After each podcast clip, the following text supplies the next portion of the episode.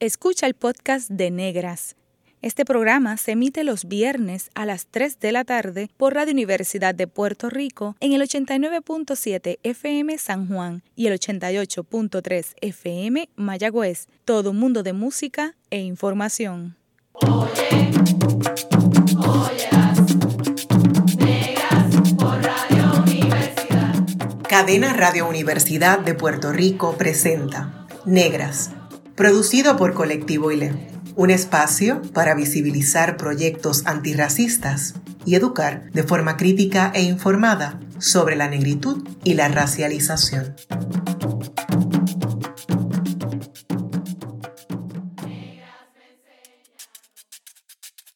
Saludos a la radio audiencia que nos escucha a través de la cadena Radio Universidad de Puerto Rico Hoy en Negras les saludan Jessica Gaspar Concepción y Angeli González Jorge.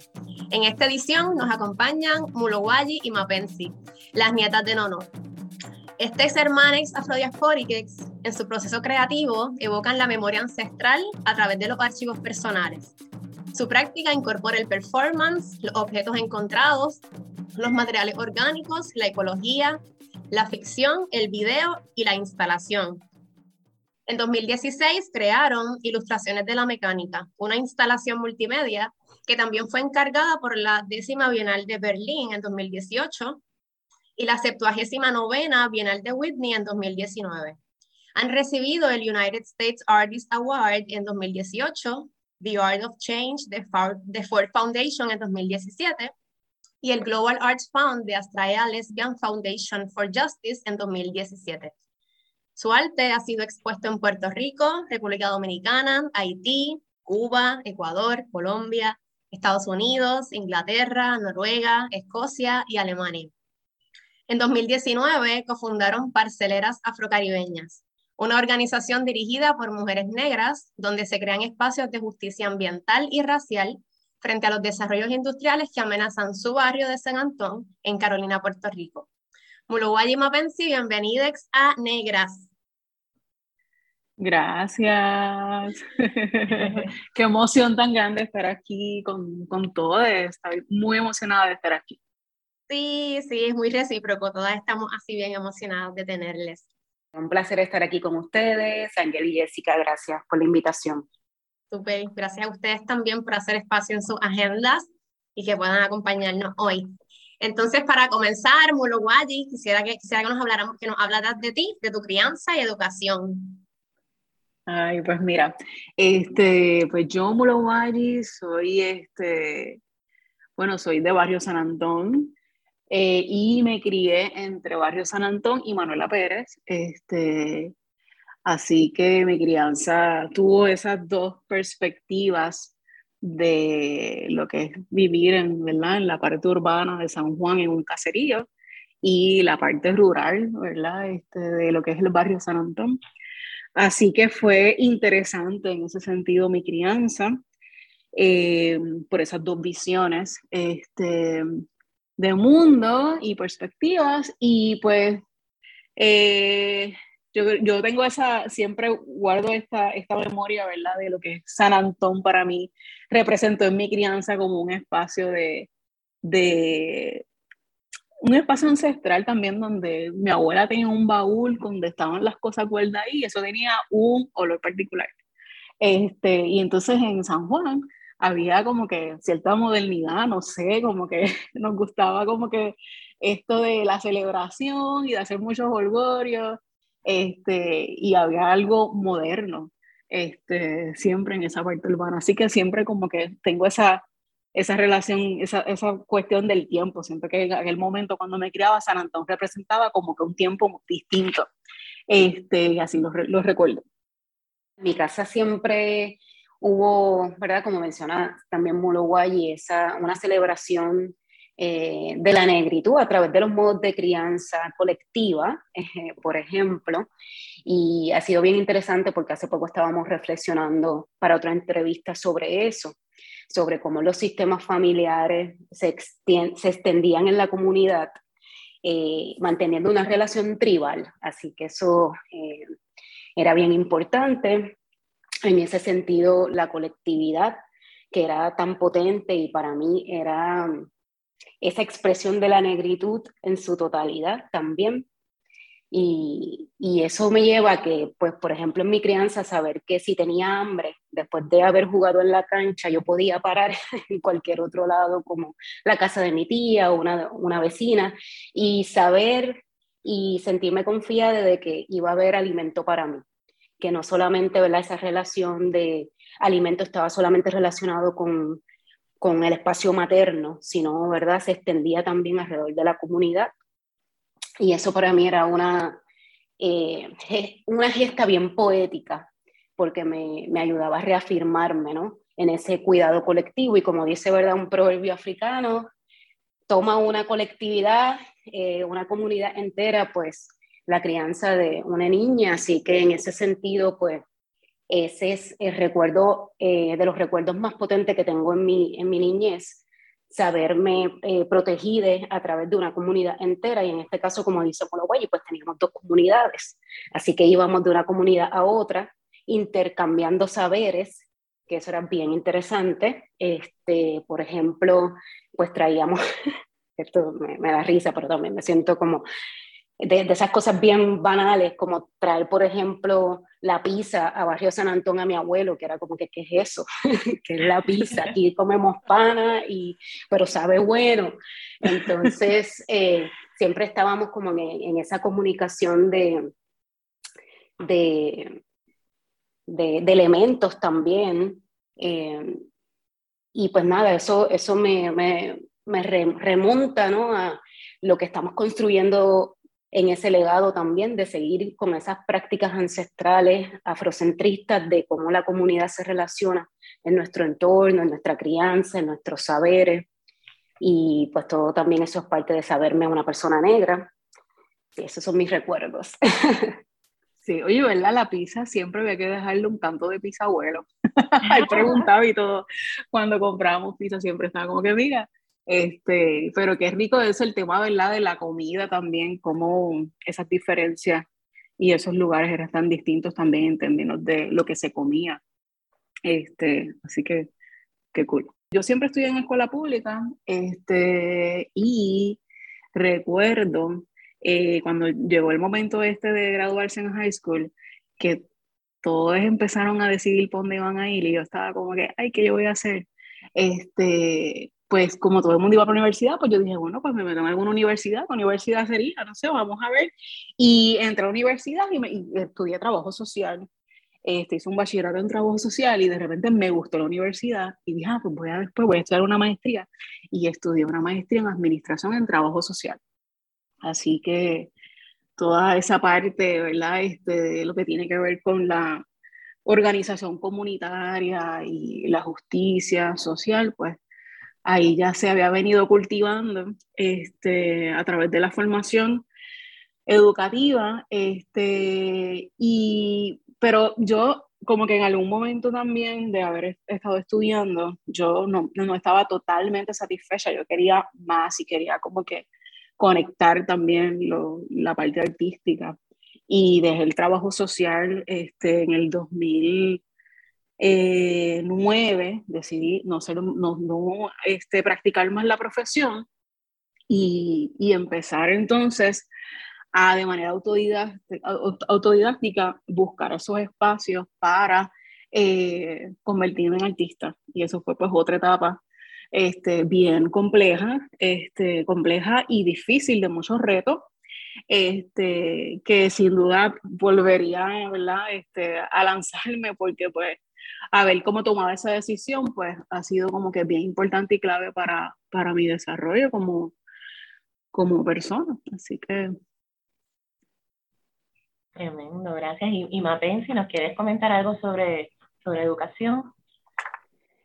Sí, pues mira, les comparto que este, también cuando, cuando salí de la high school me sentí totalmente perdida, full, así como que qué se supone que haga ahora.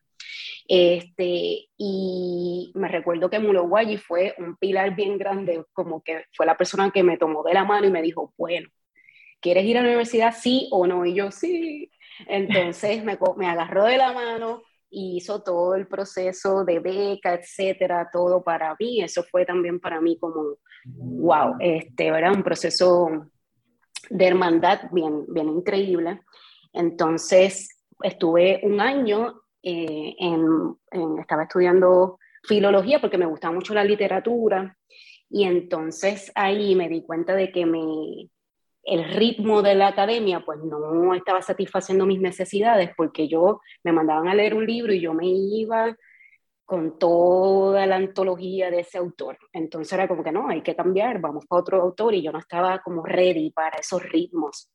Este, así que me, salí de la universidad porque decidí que era como que, bueno, yo necesito entender mi propio ritmo, este, entonces ahí pues tomé otros rumbos, me fui a viajar, me fui entonces eh, a áreas de Europa, España, luego me fui a Sudamérica, Perú, eh, Bolivia, Argentina, en Argentina ahí pues empecé a desarrollar más, ¿verdad? Mis conocimientos creativos, empecé a tomar talleres de dirección teatral y, y eso, ese rumbo lo combiné también con, con, mi pasión por la literatura, que ha sido una de las formas que desde la niñez me ha mantenido de una forma sana, así que le debo mucho, ¿verdad?, a todas las personas que, que he leído también. Y, y, ese, fue, ese fue mi trayecto desde ese momento en que decidí como que, bueno, voy a ser una persona autodidacta fue un, proceso de reafirmación también hacia mi identidad porque no necesariamente en, las universidades que, que, había explorado, que en aquel momento era la interamericana, había referentes también para mí, para la persona que era y, y, la, y los cuestionarios que tenía en ese momento. Así que sí, yo dije, bueno, me toca hacer mi camino. Este, y pues yo soy una persona que me interesa mucho eh, la sabiduría colectiva, este, así que siempre he estado bien interesada en poder encontrarme con personas, conversar, escuchar, aprender de las interacciones humanas, este, y esa ha sido mi escuela en general. Me encanta que las dos, las dos coinciden en ir a la universidad, pero darse cuenta también de que esto no es, aquí no es, y en, iniciar un proceso de autodidacta y desde ahí, ¿verdad? Llegar a lo que están haciendo hoy eh, y lo que han venido haciendo durante todos estos años. Este, sé que ya han hablado, ¿verdad?, de la celebración de la negritud en la familia, de la crianza colectiva, del alimento en comunidad, pero también quería preguntarle si tienen algunas memorias más específicas de, que relacionan con el haberse autoidentificado como personas visiblemente negras. Este, sí, especialmente durante mi, mm, más como en términos de autoidentificación, yo, yo te diría que cuando yo estaba en intermedia, yo ya había empezado como que a hacer una reafirmación desde el cabello, haciéndome trenzas, el moño parado, o sea, es como que la, la, falda, todo, o sea, la falda de una manera bien particular. Este, ya yo había comenzado a, a expresarme de una manera muy particular y estableciendo diferencia, ¿verdad? Sobre, eh, sobre mis amigas, este, así que recuerdo siempre ese momento, todo lo relacionado al cabello como un momento de, eh, importante para mí. Eh, que también hubo sus momentos de altos y bajos, porque también pues esa, esa reafirmación a través ¿verdad? del cabello también trajo momentos donde de dificultad y de retos por, por, ¿verdad? por lo que implicaba pues tener el pelo este, encrespado, el pelo rizo, abultado, o hacerte trenzas, pues lo que implicaba también pues era eh, una percepción, percepción de otras personas como sobre ti, y pues eso también tenías que afrontarlo. Eh, pero definitivamente este, eh, también a través de la música, de, de, todos los grupos que estaban, este, ¿verdad? Este, eh, surgiendo en ese momento, en los 90, que muchos eran pues, de Estados Unidos eh, y eran este, afroamericanos, eso también a mí me permitió como expresarme. Y yo recuerdo tener así como esos momentos de estar viendo eh, algún algún grupo de rap este, afroamericano y decir, es que yo quiero ser negra, pero yo quiero ser negra de Estados Unidos afroamericana. sea, como que siempre buscaba ser eh, negra pero afroamericana, porque yo entendía que ahí era donde la negritud a la que yo estaba como que, con la que me estaba identificando era la de, ¿verdad? La, la de la diáspora en Estados Unidos. Así que eso era siempre bien interesante. Este, desde ahora, como lo miro, pues era un acercamiento interesante de mi, de mi, de mi, de mi parte, pero también reconozco que tenía que ver con eh, ciertas negaciones de, la negritud en Puerto Rico, ¿verdad? de ciertos rechazos, donde realmente no podía encontrar este, la expresión eh, de mi negritud este, dentro de la cultura puertorriqueña. Sí, pues nada, yo creo que varias cosas que me vienen así a la mente, em, pero sí, pues obviamente em, dentro, por ejemplo, de mi familia se trabaja mucho el tema, la, la, la palabra, pues, la negra, etcétera. Y a mí, por ejemplo, escuchar la negra, este, que, ¿verdad? Cuando cuando niña, pues era como que, pues sí, soy, soy negra. Entonces, este, eso pues no, era, era bien interesante. Sí tuve momentos de, de shock este, racial, obviamente, que me doy cuenta, ¿verdad? Haciendo una retrospectiva, que, este, ¿verdad? Eran a raíz de cómo se están manejando situaciones dentro del sistema de educación, este, ¿verdad? Que sabemos que no contamos con eh, justicia racial, ni equidad, ni temas ¿verdad? de reafirmación de nuestra negritud. Y, ahí pues entraba en, en, esos, en conflictos. Así que eh, digo esto para, entender ¿verdad? dónde estaba en, esos mundos que cuando salgo de la escuela, ¿verdad? Estoy en una reafirmación de mi negritud, pero dentro, ¿verdad? De la escuela había otro paradigma y entonces me crea esta total confusión de, ok, ¿cómo, ¿cómo me identifico? Siempre me he identificado como una persona negra este, y nunca tuve, y eso es una de las reflexiones que he hecho, como que, wow, nunca quise ser blanca. este, ha sido bien importante para mí, para mi psiquis, este, porque nunca aspiraba a eso, sin embargo, eh, hice un relato hace este, un poco de tiempo atrás, en el 2020, sobre una muñeca que me habían regalado, una muñeca negra, y yo, ¿verdad? Entré en crisis como que, ¿qué es esto? Este, pero claro, eh, fue después de haber eh, sufrido em, eh, violencia racista dentro de, de la escuela, y entonces para mí eso era volver a ese dolor. Así que em, pensando, pensando en eso, sí, mi reafirmación a través de la negritud ha sido también a través del pelo, este, que, ¿verdad? Ya, por ejemplo, una vez salí de la escuela, este, dije, bueno, mi cabello natural, de ahora forever, y eso fue como una liberación bien grande para mí, obviamente, este, y una reafirmación profunda. Y también, pues sí, eh, estaba, como, como cuenta Mulo Valle, también mucha de la música que estaba escuchando en aquel momento, este, como por ejemplo Voice to Men, para mí era como que, wow, estas personas negras están cantando y yo les estoy escuchando y me siento totalmente como eh, inspirada. Así que que ha sido, ha sido, ha sido un proceso, obviamente, ¿no? Dentro de, de la reafirmación, eh, y reafirmo totalmente, ¿verdad? Que la, la, representación es sumamente importante, este, porque pues es lo que también nos permite a, a seguir avanzando en, en, nuestras identidades. Definitivamente, Emma Pensi, ¿verdad? Mencionas en cierto sentido esa necesidad de, de, de tener procesos de liberación y de autosanación.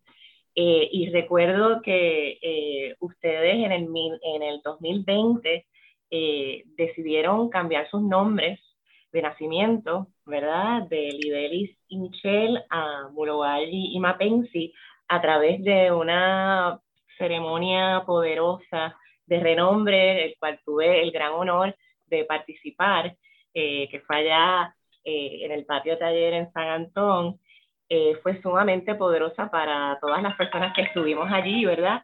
Y quería preguntarles cuál fue la génesis de ese proceso de afrosanación y liberación y qué significó para ustedes. Yo, yo realmente lo sentí, lo sentí en mi, en mi cuerpo que era momento de, de hacer cambios, que era momento de evolucionar. Este, y que el nombre tenía una carga de la que me necesitaba liberar. Así que eh, yo te diría que eso es, eso es una cosa, ¿verdad? Ese, ese, ese origen de cómo eso inició fue, el, el, sabe, la culpa empieza a hablar, te empieza a decir como que ya, ya no, ya, ya, ya tú, tú, el, tu, no, tu no, el nombrarte como te estabas nombrando no es, o sea, no, esa no eres tuya. Este, ya ha habido mucha evolución, ha habido muchos cambios y esos cambios necesitan ser este, habitados, ¿verdad? Con el nombre que te corresponde, que fue un proceso de, de encontrar cuál iba a ser ese nombre. Este, y yendo para atrás, eh, yo nunca me sentí identificada con el nombre de Lidelis. Este, y por eso me cambié a Lidela en algún momento y después Lidela ya no era y así he estado, ¿verdad? Como en, transformación siempre. Y recuerdo que el proceso de, eh, previo a la ceremonia, ese proceso de, de encontrar el nombre, de comenzar a, a, a, mirar por qué yo me llamaba Lidelis y por qué me habían puesto Lidelis, me, me, dio, me dio mucha compasión por ese nombre, me dio mucha compasión por el proceso de, de papi de mami de ponerme ese nombre. Y ese nombre tiene una, una razón muy particular, que también es parte de Mologuay ahora. Entonces, que ese proceso me, me enseñó a eso, a, a, entender por qué me habían puesto el nombre de Lidelis este, y apreciarlo.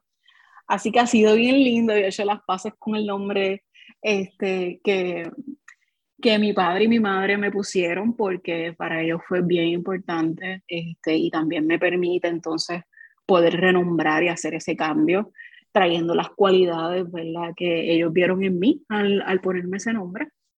Este, así que yo diría que eh, yo puede ser que yo siga cambiando, yo muy probable que vuelva a cambiar de nombre, así que la gente va a tener que lidiar con eso porque este, de hecho hay culturas que uno sigue cambiando nombres y también que es que uno no, no, siempre, o sea, uno va cambiando y porque el nombre no cambia, el nombre necesita cambiar, me gusta eso.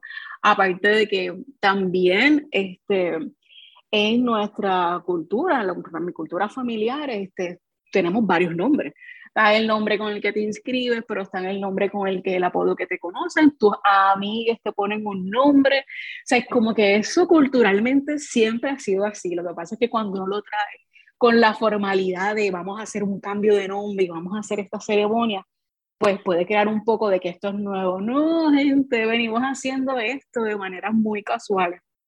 Este, así que me, el proceso de la ceremonia fue un proceso muy hermoso, muy sanador, este, y me dio oportunidad también de encontrarme desde un lugar donde yo realmente quiero ser nombrada de esta manera, y eso me hace, me, me da a mí una seguridad, este, me acoge eh, y me permite como que apropiarme de, de, de, de mi identidad también. Así que, y de sanar la imposición de apellidos, eh, de los apellidos ¿verdad? que hemos heredado, heredado, que no son nuestros apellidos. Este, y también como que eh, aliviar, tú sabes, esa, esa, la carga de tu nombre, porque pues vamos, vamos evolucionando y pues las ideas de mi, de mi padre y mi madre no son las mismas que las mías, así que me tenía que hacer justicia. Y aunque para la familia pues siempre es un tema complejo de, de comprender, con el tiempo, pues, este, lo, lo, han podido ir aceptando. Así que me da mucha felicidad este, llamarme Mulowayi. Mulowayi, que es Mulowayi en español, está así, pero el, el, nombre cuando es en Yoruba es Malawi, la pronunciación es Malawi, este, y significa eh, fascinación y magia, y se utiliza, por lo general es más común utilizarse en, en apellidos, pero cuando yo encontré ese nombre, yo así me flechó inmediatamente y yo dije, ese es mi nombre. Y no, no pude ver más ninguno y era ese nombre, ese nombre, ese nombre, ese nombre, ese nombre. Así que súper. Sí, yo quería añadir este, que me recuerdo, eh, tengo un recuerdo vivo sobre el proceso cuando estábamos ¿verdad? renombrándonos. Este fue un proceso que pudimos sostener colectivamente, pero también ¿verdad? individual. Pero los momentos colectivos eran como de mucha celebración y hasta desarrollamos este, parte de, de un proceso que se puede después más adelante compartir, eh, teniendo en cuenta eh, muchas cosas, teniendo en cuenta el, el, nombre también con el que te nombraron y, y también, ¿verdad? Haciendo una, una, despedida, porque pues es un cambio también de piel. Así que hay todo un proceso ritualístico, que nuestro trabajo este, artístico es, es, ritualístico. Entonces, pues también nombrar tiene un poder y yo quería ser eh, partícipe de ese poder también. Entonces, para mí era como, wow, sí, claro, este, ya veníamos, como dice Mulowayi, cambiando porque obviamente, este, por ejemplo, eh, el apellido Rodríguez se hacía insostenible. Se, era un recuerdo muy, muy eh, atado a la esclavitud. Entonces, cuando dejamos ese, ese apellido Rodríguez para nombrar, este, nombrarnos con el apellido no, no, este, pues fue súper liberador, fue como, wow, una, un florecimiento. Y no fue hasta en este proceso que descubrimos el verdadero significado este, del, de no, que significa conocimiento.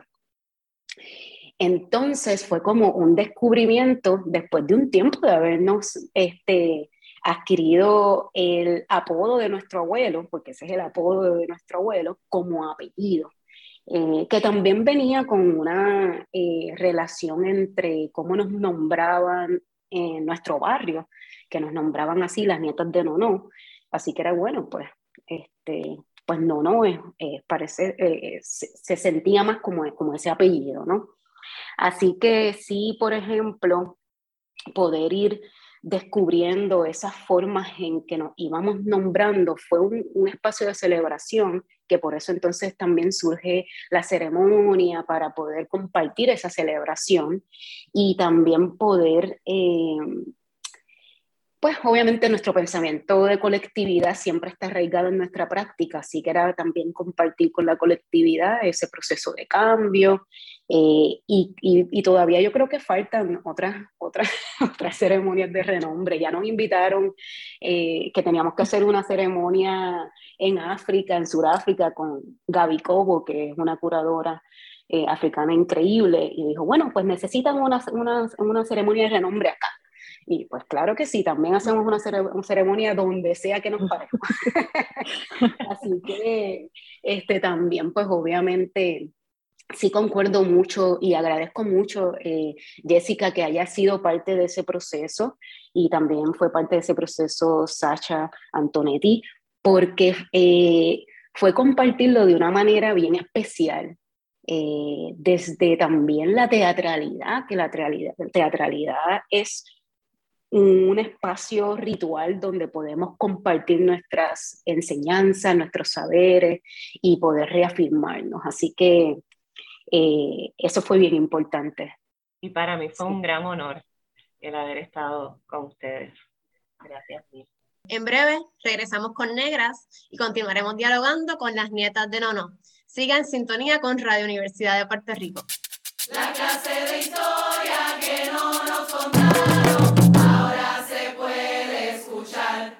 Está escuchando el podcast de Negras. Este programa se emite los viernes a las 3 de la tarde por Radio Universidad de Puerto Rico en el 89.7 FM San Juan y el 88.3 FM Mayagüez. Todo mundo de música e información. Usted está escuchando Negras, inspiradas en la grandeza de nuestras ancestras. Les saludan Angeli González Jorge y Jessica Gaspar Concepción. Hoy conversamos con las nietas de Nono. Las nietas de Nono. Yo quisiera saber cómo surge ese proyecto artístico, político, personal, comunitario e íntimo de las nietas de Nono. Pues esto sí que va a ser un resumen porque esta historia es larga, pero voy a hacer el mega resumen de cómo surgen las nietas de Nono. Este, esto fue en el 2011, pero bueno, hay que ir al 2010, cuando nos encontramos, ¿verdad? Este, Mapencillo en Argentina, eh, Mapensi estaba viviendo allá, yo estaba visitando, e hicimos nuestro primer nos encontramos ahí teatralmente y Mapensi me dijo que hiciera, ¿verdad? Este, un, uno de sus, un personaje que ya estaba trabajando para, un, para, uno, para su, a su clase de, de, dirección teatral. Y desde ahí yo me regreso a Puerto Rico, Mapensi me envía este, este libreto que tenía para, para hacer una obra de teatro y yo estaba, olvídate, yo estaba tan emocionada porque yo decía, wow, esta es mi oportunidad, porque yo estaba también buscando ese espacio, ¿verdad? Está acá en Puerto Rico de cómo integrarme a grupos de teatro. Y entonces eso no estaba funcionando y pues fue como que, wow, definitivamente vamos a hacer este proyecto, yo iba a ser este actor principal de una poeta, y yo, wow, voy a ser una poeta, o sea que no voy a hacer ningún este eh, personaje estereotipado ni nada de eso, así que eso me pompeaba más. Y comenzamos a trabajar juntas, pero que luego de eso, pues ese, ese proyecto este, que pues, nos enseñó un montón y nos confrontó con la realidad de lo que era hacer teatro en Puerto Rico, este, con dos mujeres, dos personas negras que nadie conocía, este, y que habían decidido hacer esta obra de teatro. Este, así que era, fue bien complejo y fue bien retante. Y eso nos llevó ¿verdad? Este, a eh, confrontarnos con modos de producción que son sumamente elitistas en Puerto Rico y así siguen todavía, ¿verdad? Y que había que tener unos ingresos y unos dineros que nosotras en ese momento no, no éramos capaces de generar. Eh, y tuvimos que, bueno, meternos en el municipio de Carolina, pedir el teatro, estar allí semana tras semana, sentarnos hasta que nos dieran el teatro, hacer actos de, de bastante presión para que se dieran, este, y, lo, y lo conseguimos, y así fue, fue, fue un reto tras reto, pero este, ahí como que ese, ese proceso nos, ¿verdad? nos unificó a nosotras como que ah, pues vamos, desde ahora en adelante pues empezamos a, a trabajar juntas. Eh, pero yo, yo diría que el, ese, esa, ese encuentro, ¿verdad? Con esa primera producción nos, nos, nos llevó también a cuestionarnos un montón de cosas alrededor de lo que es la producción teatral y lo que son los espacios de arte de no tener acceso a hacer tu trabajo, ¿verdad?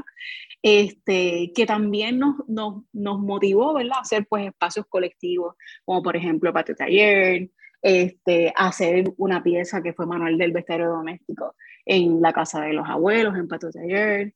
Eh, y por ejemplo, esa primera pieza teatral que hicimos en el municipio de Carolina, si 20 personas vieron ese trabajo, ¿verdad? sí fue mucho.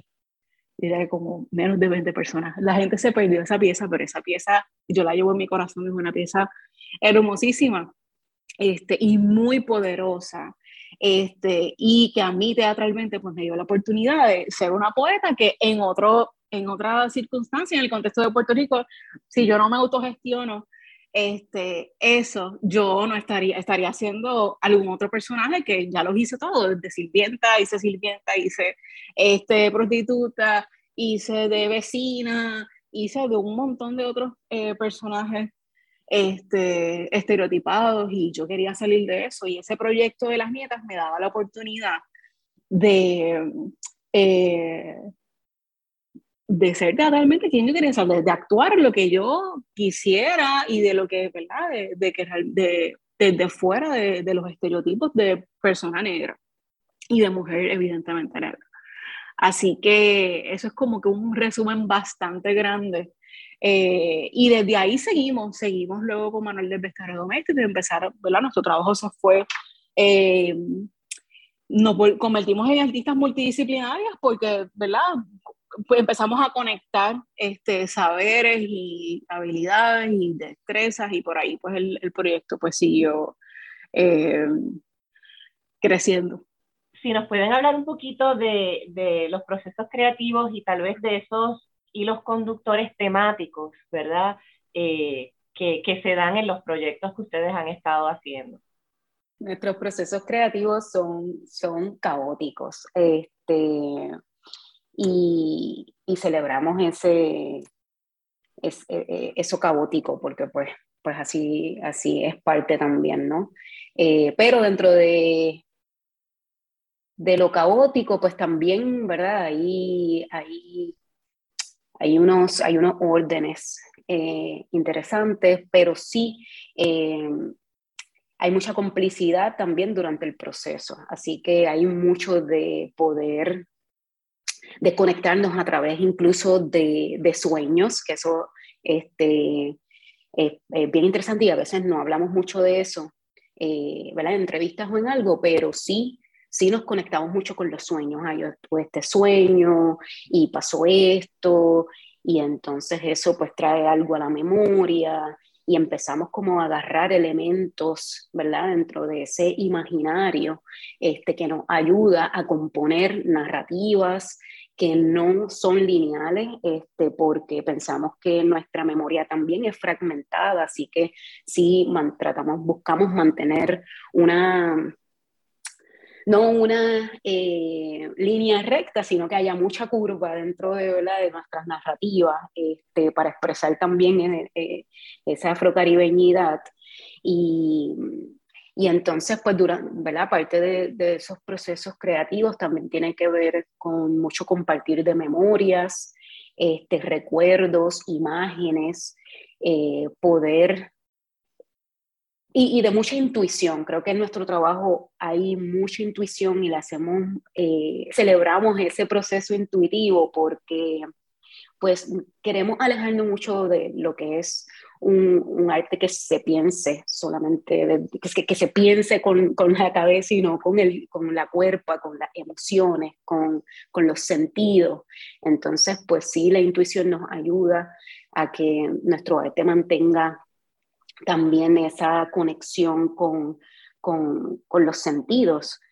Eh, y a veces es bien difícil eh, poder expres, eh, explicar la forma de trabajo porque también esa forma de trabajo tiene una organicidad, ¿verdad? Bien orgánico también. y, a ver, y yo creo que cada vez que nos, nos encontramos en una nueva pieza es como que, ¿cuál es la ruta?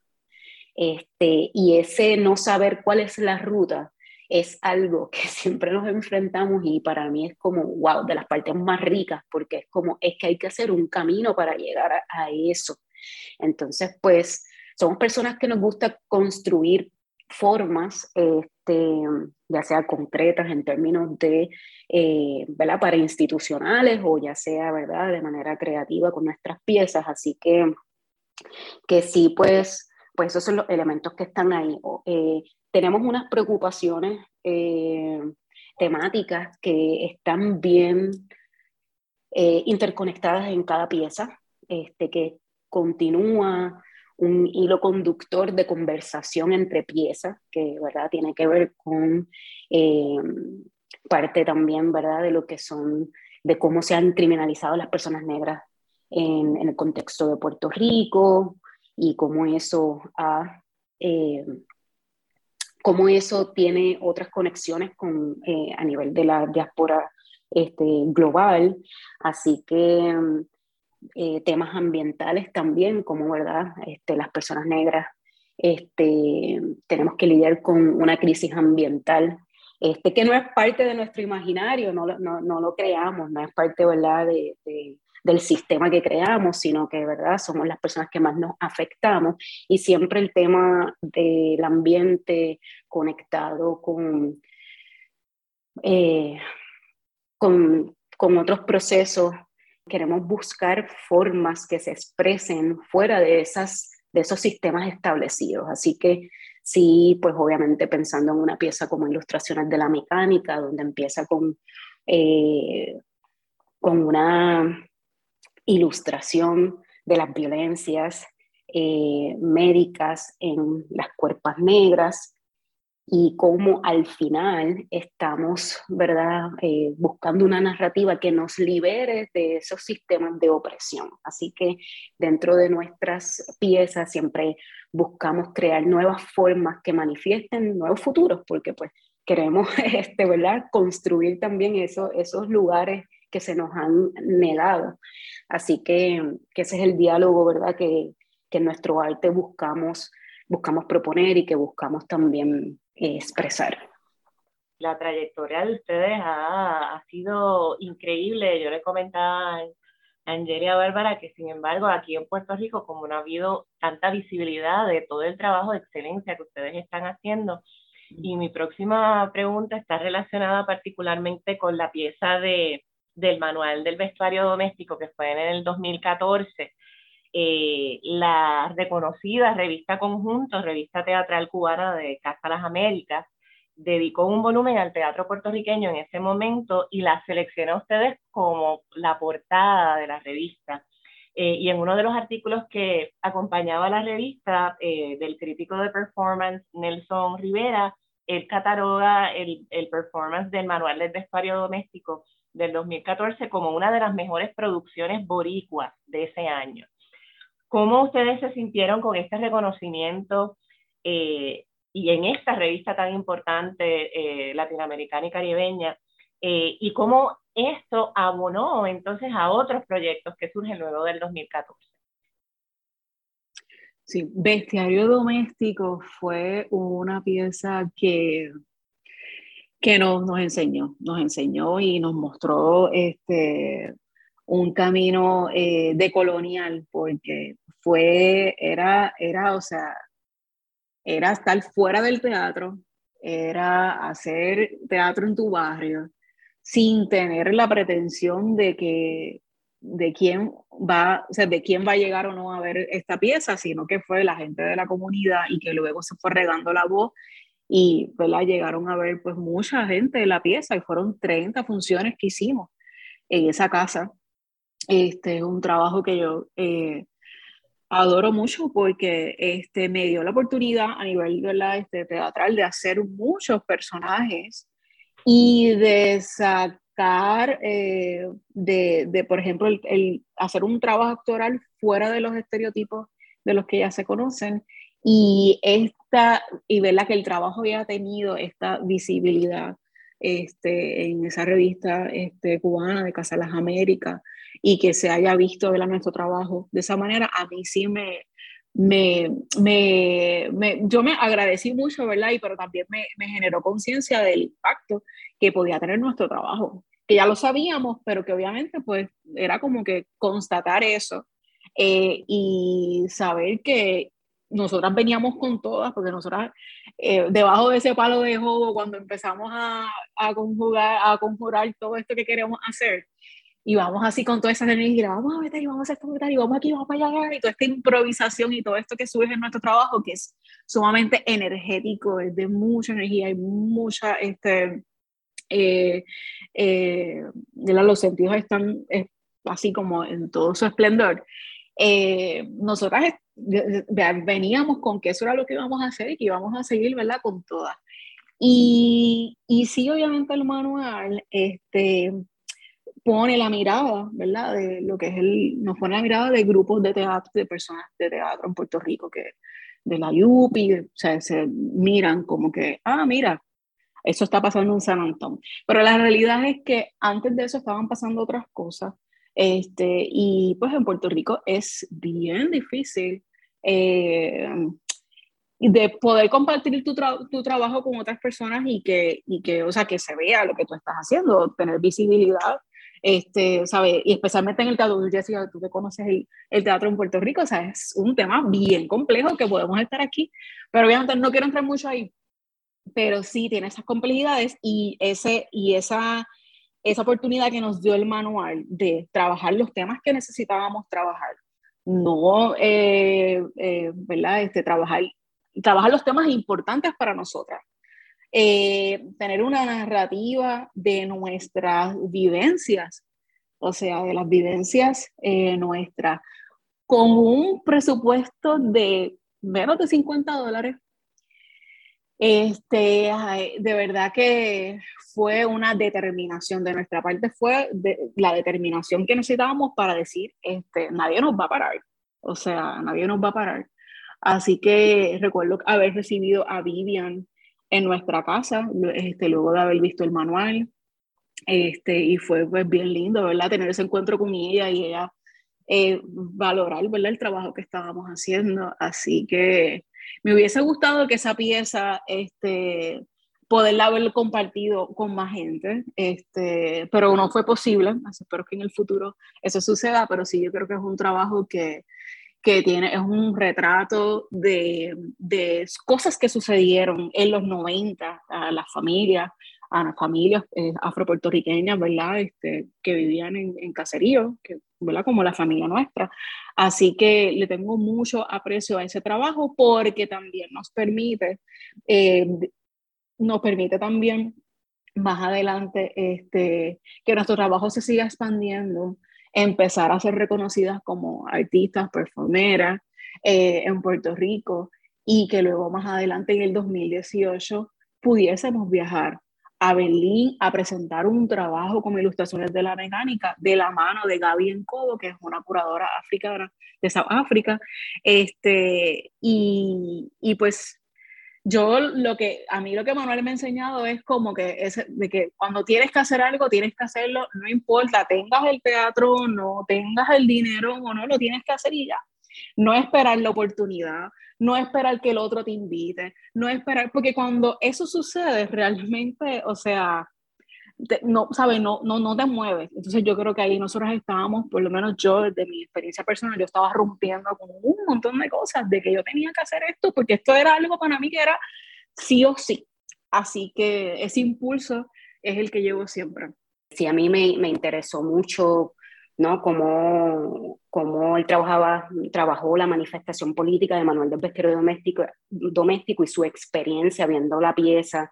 Y, y era la intención realmente pues, que, que, queríamos llevar a cabo con la pieza, que cada elemento fuese diseñado de la manera este, más congruente con, con, con el contexto en que estábamos este, trabajando y que es algo que verdad es parte de nuestra práctica este, ser bien intencionales en cada eh, aspecto de nuestro, de nuestro trabajo, eh, de los materiales, los elementos que utilizamos, las imágenes que queremos crear.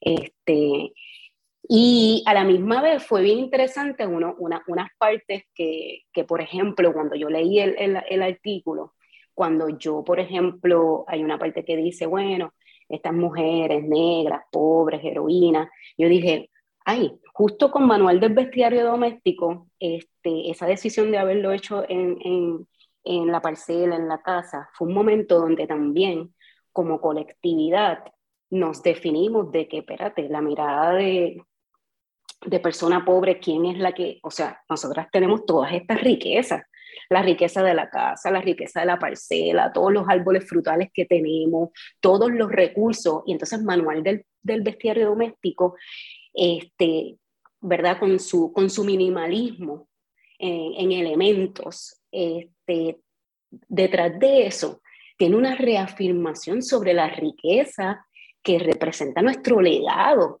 Entonces, pues cuando yo leí eso de pobre, dije, wow, eso no conversaba realmente con ese momento. Entonces, eso fue bien interesante porque pues también eh, es una mirada también de las personas que vivimos en barrio. Este, así que eso, eso, eso, eso me, me, impactó, me impactó mucho y lo traigo porque, este, pues obviamente, ¿verdad? Hay unos temas que trabajar a nivel colectividad de, en, Puerto Rico con, con, con, la mirada, ¿verdad? De, hacia las personas, hacia las personas negras. Este, y, y, eso pues nada, que quería reafirmarlo porque si Manuel del Bestiario Doméstico, cuando decidimos decirlo, vamos a hacerlo con lo que tenemos, era partiendo de este, la abundancia que reconocimos en ese momento, la cual este, era nuestro legado.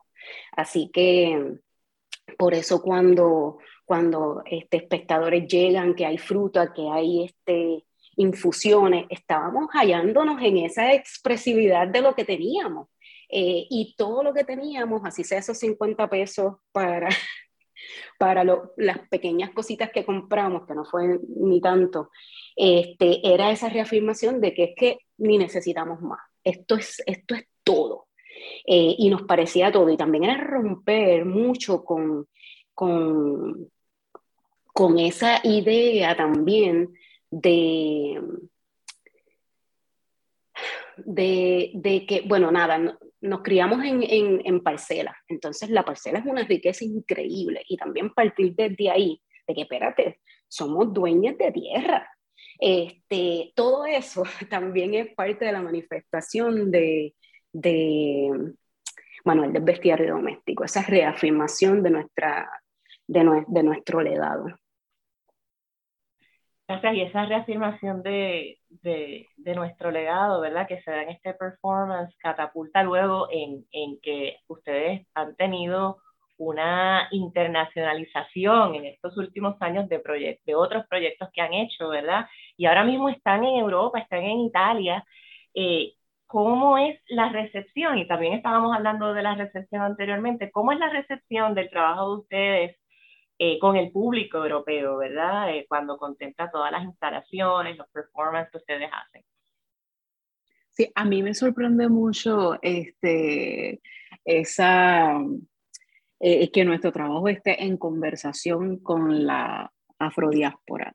y saber que cuando estuvimos en Berlín, por ejemplo, este, el trabajo se recibió fue como, se recibió súper bien dentro de los grupos eh, de mujeres afrofeministas con las cuales tuvimos eh, importantes conversaciones que nos, que nos permitieron que nuestro trabajo también, ¿verdad?, este, se nutriera esa apuesta que estábamos haciendo allá en Berlín que se nutriera. Así que sí, sí, en las oportunidades que hemos tenido, que fue en Berlín, este, ilustración de la mecánica, y lo hemos presentado videos este, y otras materialidades en otros espacios en Europa, eh, ha, sido, ha sido siempre bien acogido. Ah, y bueno, estuvimos también en Oslo y también presentamos performance en Oslo y también fue bien recibido este, la gente está eh, interesada en conocer también sobre las expresiones. Eh, caribeñas y antillanas este, y de hacer conexiones con eh, la afrodiáspora global. Así que hemos, hemos tenido una, una, muy buena recepción, no sé realmente cómo, ¿verdad? ¿Qué, ¿Qué, otra cosa pudiese decir? Pero sí, nos ha ido súper bien en ese sentido, como que ha sido también para nosotros nutrir nuestro trabajo, porque pues también es conectar, nuestro trabajo también depende mucho de, o nos interesa mucho conectar con otras, otras personas, otras culturas, con este, nuestros hermanos y nuestras hermanas y hermanas en, eh, que están ¿verdad? Este, en, en, la diáspora. Así que eso ha sido una gran oportunidad estar eh, por acá en Europa. Sí, de verdad que hemos tenido ese privilegio de ampliar, ampliar conversaciones con otros otros artistas y pensadores de la diáspora africana y, y, pues también en la forma en que trabajamos en la diáspora africana en Europa. Este, la forma en que trabajamos también pues es creando colectividad, comunidad, este, porque eso es parte ¿verdad? De, nuestra, de nuestra práctica, de nuestra visión, eh, de nuestro paradigma. Así que ha sido rico tener conversaciones decoloniales con, con, con otras artistas este, y muy revelador para, para nuestro arte. Claro, también ¿verdad? Hay, una, hay, hay unas estructuras este, hiperoccidentalizadas en las formas de trabajo de instituciones europeas, que nos toca poner, ¿verdad? Como artistas afrocaribeñas, nos toca poner límites para cuidar nuestra práctica. Esas cosas mágicas, por ejemplo, que como dice Mulowayik, pasaron en Berlín, por ejemplo, cuando tienes una curadora africana que entiende tu práctica con, inimaginablemente, como nadie la había entendido, y que aboga exactamente por lo que nosotros necesitamos para construir nuestra práctica tal cual es, sin buscar manera de cambiar nada. Entonces, esa, eso es como que, eso es en un contexto europeo. Entonces, pues sí hemos tenido esa oportunidad de, de poder abrirnos a, ese, a, esos espacios que nos han enseñado para, que nos, que, que nos han enseñado porque también hemos retroalimentado con nuestra sabiduría, así que ha sido este, pues bien profundo. Esta conversación ha sido maravillosa, enriquecedora eh, y tan necesaria, ¿verdad? De, conocer sobre ustedes, sobre sus proyectos, de visibilizarlo y que más gente en Puerto Rico conozca sobre las netas de Nono. Eh, ha sido fenomenal tenerles, entonces el tiempo no da para más, lamentablemente. Así que yo pienso que el espacio debe quedarse abierto para que ustedes vuelvan más adelante eh, y terminar esta conversación, hablar sobre parceleras afrocaribeñas, me parece súper genial eso también. Eh, para cerrar, me gustaría entonces que puedan compartirnos qué es lo próximo con las netas de Nono. Este, pues lo próximo, vamos a estar aquí en, en Italia un tiempo, eh, luego este, vamos a tener próximamente nuestro primer solo show en Estados Unidos, este, así que daremos más información más adelante. De verdad que ha sido súper eh, bello tener esta oportunidad de estar aquí con ustedes este, y de dejarles saber sí que vamos a tener nuestro primer solo show este, y que estamos bien pompeadas y bien allá y bien entusiasmadas de, de seguir este, expresándonos ¿verdad? y compartiendo nuestro, nuestro trabajo. Y también en lo próximo es mucha, mucha jayaera, eh, mucha celebración, este, sí, mucha celebración y, mucho agradecimiento por estar aquí también en este espacio con ustedes. Este, gracias por gestar este, este espacio tan necesario, importante. Eh, así que nada, lo valoro muchísimo. Bueno, un millón de gracias. Definitivamente hay que hacer uno o dos programas más eh, para abordar todos los temas que queremos con las nietas de Nono. Eh, como siempre, agradecemos al personal técnico de Radio Universidad por su apoyo en esta edición de Negras. No olviden sintonizar Negras el próximo viernes 3 de la tarde. Feliz viernes a todos. Cadena Radio Universidad de Puerto Rico y Colectivo ILE presentaron Negras, asumiendo nuestro justo rol como forjadoras de cambio. Acaba de escuchar el podcast de Negras. Le invitamos a que nos sintonice los viernes a las 3 de la tarde por Radio Universidad de Puerto Rico en el 89.7 FM San Juan y el 88.3 FM Mayagüez. Todo un mundo de música e información.